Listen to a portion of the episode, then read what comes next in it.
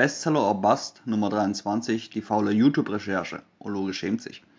Moin Moin, erstmal in diesem Video eine Disclaimer-Kanonade. Ich schreibe Science Fiction, also Unterhaltung. Würde ich Fachbücher schreiben, würde das dank meiner Themenwahl sehr teuer werden. Fachbücher kosten Geld. Social Media ist Freizeitbeschäftigung. Wenn ihr Nachrichten googelt, wird da nicht Twitter stehen. Das Interesse der Betreiber am gut informierten Bürger ist so gering, dass ich für dieses Video die Eselsbrücke herausgeben könnte, dass immer das beworben wird, was die Plattform eben nicht kann. Worum genau geht es, erkläre ich am Supergau. Hier ist Facebook gemeint. Facebook wurde gehackt. Keiner redet hier von Technik. Ich verwende Hacking im Sinne von zweckentfremdet. Für Mark Zuckerberg ist der wichtigste Teil von Facebook die Freundesliste. Für Power-User ist es der Newsfeed. Anstatt eines interaktiven namensgebenden Kontaktverzeichnisses ist es da eine Nachrichtenplattform. Die User informieren sich dort, also würde die Verantwortlichkeit eines Berichterstatters gelten.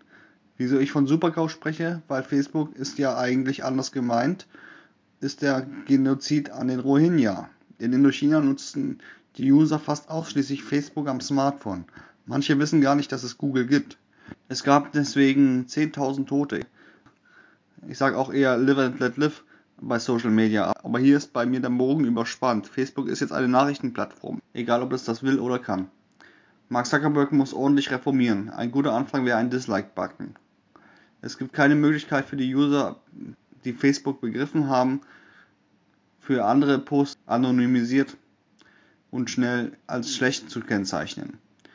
Es gibt nur die Möglichkeit der Kommentare, wo man dann eine Diskussion mit einem Verschwörungstheoretiker beginnt. Das ist eine so unangenehme Tätigkeit für jemanden, der Facebook richtig als Freizeit nutzt, dass man dafür Geld verlangen sollte. Anschalten durfte ist völlig okay.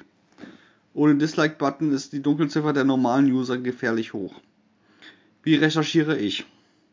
Ich mache YouTube an und höre Nachrichten aus dem Radio. Und der Rest ist Denken. Früher war das anders. Ich habe mich spezialisiert und erkenne Mist sehr schnell. Damit kommen wir zu YouTube und seinem Dislike-Button. YouTube macht einen zum Nerd. Wenn ihr ein Video zum Angeln anseht, zeigt euch YouTube in den Empfehlungen noch mehr Videos zum Angeln. Guckt ihr euch auch die an, werden irgendwann nur noch Angelvideos empfohlen.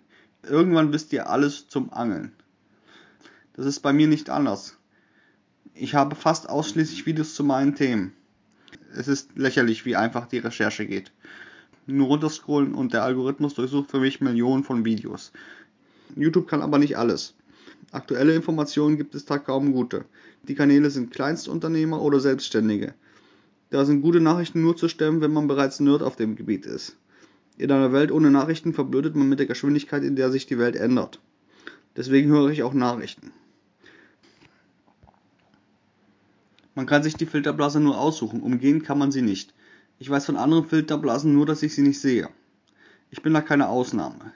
Und meine ist auch ziemlich groß. Ich habe letztens bei MyDeals ein Angebot von Pro7 gesehen und bin dann in den Play Store und habe eine App namens 7 in der Pro-Version gesucht.